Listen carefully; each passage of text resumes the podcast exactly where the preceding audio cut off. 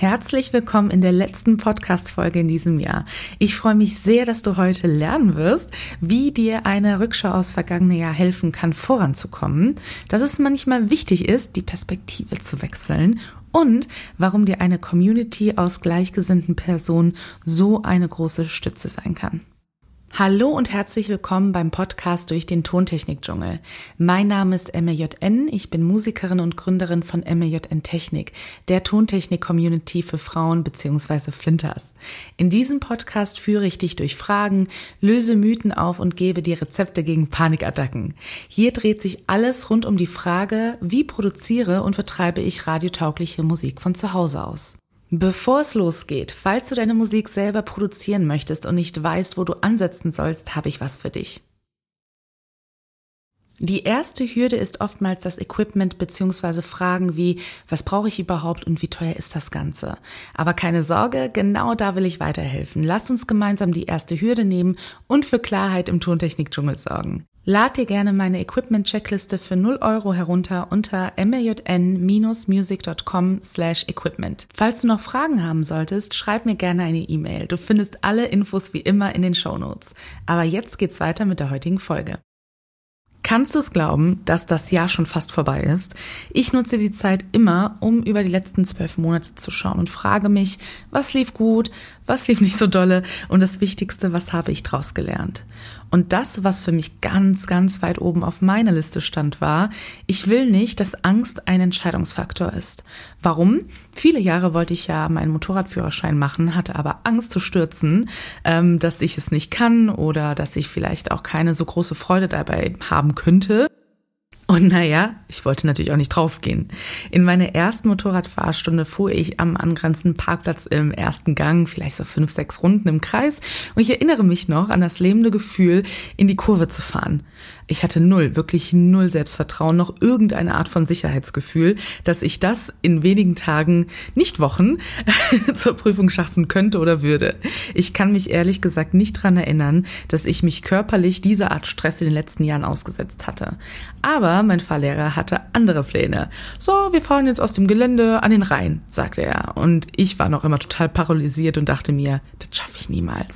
Die ganze Fahrt über wusste ich, kaum etwas mit mir anzufangen und wäre sehr oft gerne einfach nur stehen geblieben. Aber ich fuhr. Da du vielleicht weißt, dass ich meinen Führerschein auch bestanden habe, yay, kann ich rückwirkend sagen, das Gefühl, dass ich es nicht kann und niemals alleine fahren sollte, hielt noch einige Wochen an, trotz ausgiebigen Fahrens. Und heute, einige Monate später, fühle ich mich sicherer, aber habe nach wie vor einen riesen Respekt vor dem Fahren. Hä? Und was hat das Ganze mit äh, der Musikproduktion zu tun, magst du dich vielleicht gerade fragen. Das gleiche Schema mit der Angst, das mich jahrelang davon abgehalten hat, Motorrad zu fahren, ist das gleiche Schema, das ich immer wieder und sehr oft bei meinen Klientinnen sehe.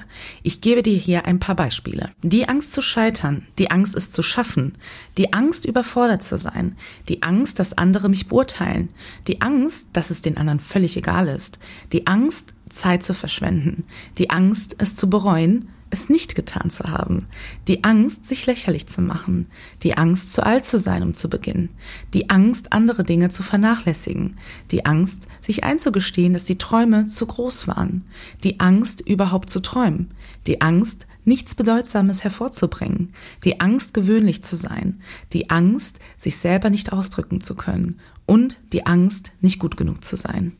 Was wäre, wenn es diese Ängste nicht gäbe? Was, wenn wir davon ausgingen, dass das Resultat schon gut wird und wir uns nur um das Warum kümmern? Die Diskussion geht nicht mehr dann darum, was irgendwann eventuell passieren wird oder könnte, sondern eher, was unsere Motivation ist. Das kann Angst auch machen, denn vielleicht entdecken wir, dass unsere Motivation und Ziele vielleicht gar nicht das sind, was andere von uns erwarten, oder? Vielleicht merken wir, dass Musik machen und sich selbst produzieren natürlich eine Form von Unabhängigkeit ist, aber es für dich viel mehr darum geht, das umzusetzen, was du fühlst oder im Kopf hast und du es anderen Menschen nicht gut erklären kannst. Oder vielleicht geht es dir darum, dass du für dich experimentieren lernen möchtest, um überhaupt zu verstehen, wie deine Musik klingt und wer du als kunstschaffende Person überhaupt bist. Nehmen wir Angst vom Teller, entsteht mehr Raum fürs Umsetzen, Erforschen und Sein. Unser Gehirn schützt uns vor der Gefahr und wir haben Angst, sind wir in einem dauerhaften Zustand von Stress. Und hast du schon mal versucht, im gestressten Zustand etwas Neues zu lernen oder zu kreieren? Lief nicht so gut, ne?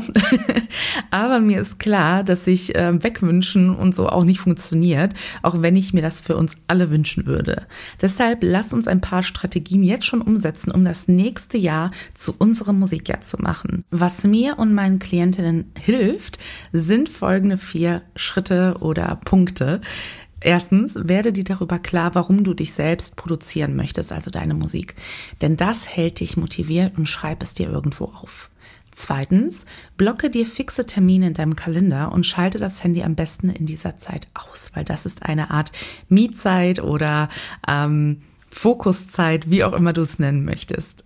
Drittens, notiere dir, was dir im schlimmsten Fall passieren könnte und wie du in dieser Situation damit umgehen würdest.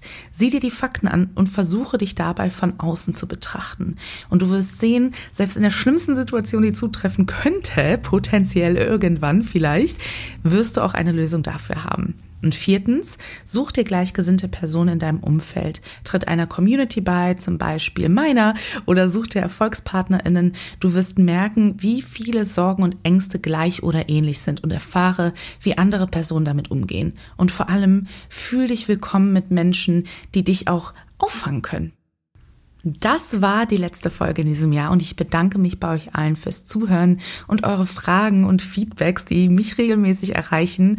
Und ich wünsche euch viel Erfolg, Gesundheit und freue mich, ähm, naja, das nächste Jahr direkt mit euch zu starten, denn die nächste Folge kommt am 1.1. tatsächlich schon raus.